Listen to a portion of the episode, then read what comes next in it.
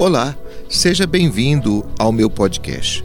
Eu sou o Padre Geraldo Gabriel, tenho um canal de vídeo e um blog. Para conhecer mais o meu trabalho, acesse GG Padre. Muito obrigado. Nossa Senhora Aparecida é considerada rainha e padroeira do Brasil.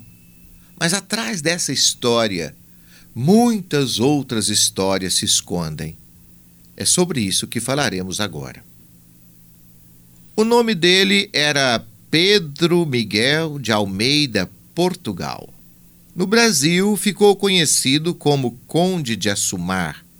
Foi depois de combater por quase dez anos na Guerra de Sucessão na Espanha que ele mereceu o posto de general de batalhas e a confiança do rei Dom João V, para assumir um cargo importante e aumentar a arrecadação de ouro no Brasil.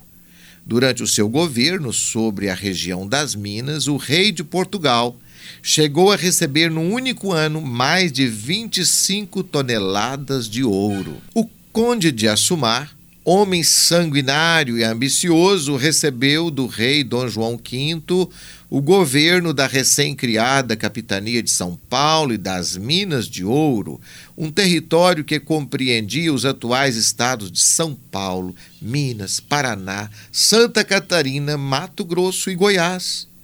Sua missão era extrair o máximo de ouro dessas terras e garantir que um quinto desse ouro chegasse à coroa portuguesa.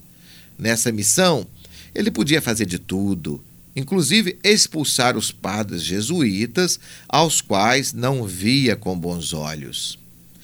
Pedro de Almeida, Portugal, depois que chegou ao Rio de Janeiro, Dirigiu-se logo para o interior do Brasil no dia 24 de julho de 1717.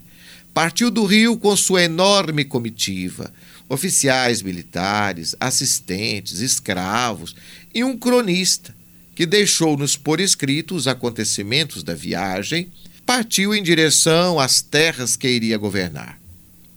De acordo com os relatos do cronista, em alguns lugares o conde de Assumar não ganhou nem um punhado de farinha dos senhores de engenho. Na fazenda dos padres jesuítas, conhecida pelo nome de Santa Cruz, situada a oeste do Rio de Janeiro, os padres não permitiram que o cozinheiro da expedição entrasse na cozinha deles.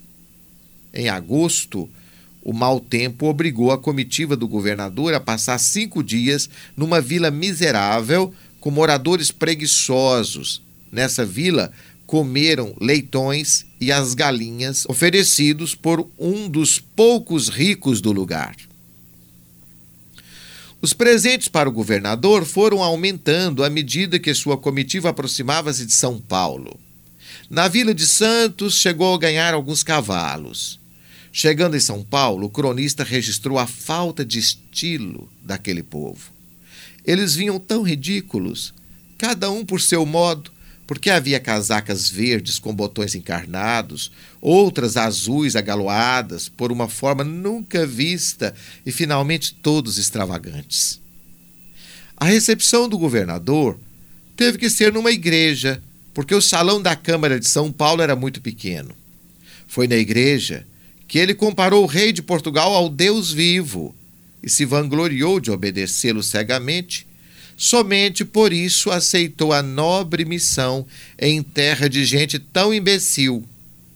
Sua posse na vila de São Paulo foi apenas o começo da missão, pois ele seguiria até Vila Rica, atual Ouro Preto, para governar com armas na mão.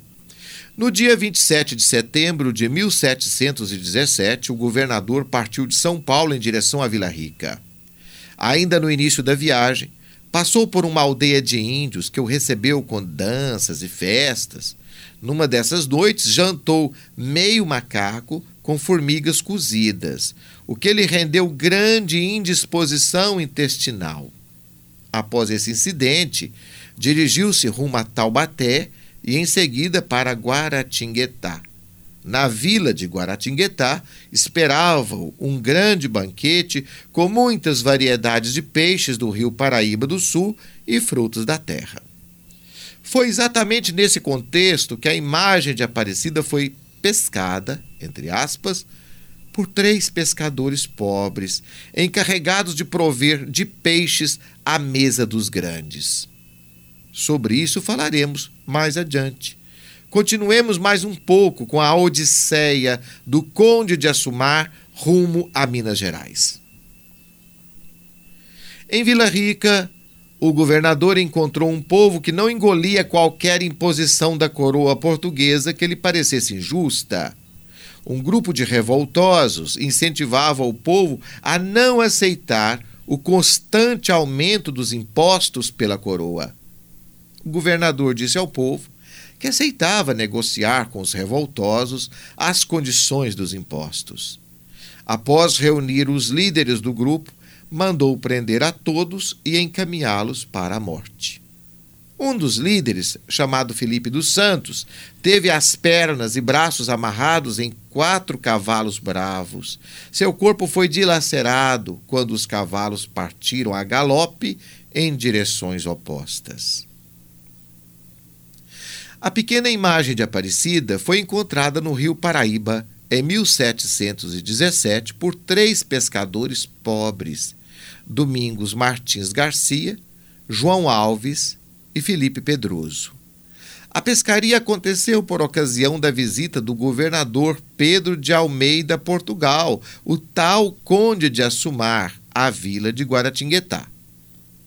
Próximo ao Porto Itaguaçu, João Alves jogou a rede de pesca e trouxe de volta o corpo escuro de uma escultura sem cabeça.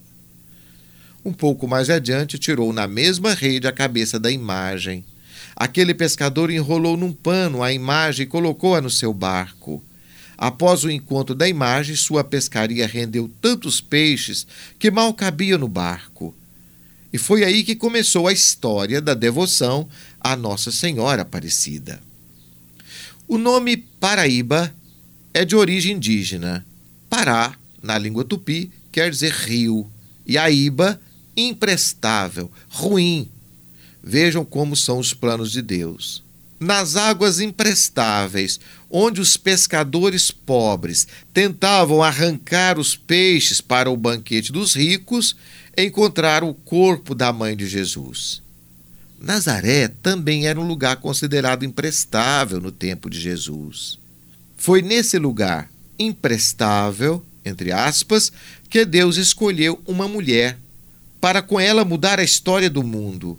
Maria nos lembra de que o Senhor exaltou os pobres e humildes, despediu os ricos de mãos vazias. O conde de Assumar não nos deixou nada além de triste lembrança. Mas aqueles pescadores pobres deixaram-nos em herança a imagem daquela que seria consagrada rainha e padroeira do Brasil.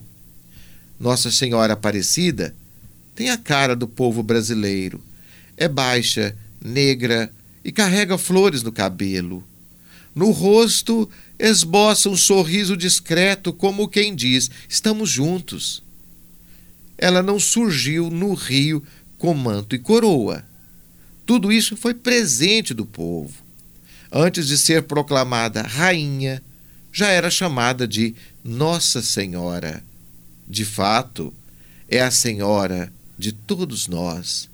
É nossa Mãe Preta, que além do rosário carrega nas mãos todo o povo brasileiro. Nossa Senhora do Brasil, rogai por nós. As informações deste meu comentário foram tiradas do livro Aparecida, do jornalista Rodrigo Alvarez, e foi publicado pela Globo Livros em 2014. Você gostou dessa história? Quer saber mais? Acesse ao nosso blog e ao nosso canal de vídeo. Um grande abraço para você.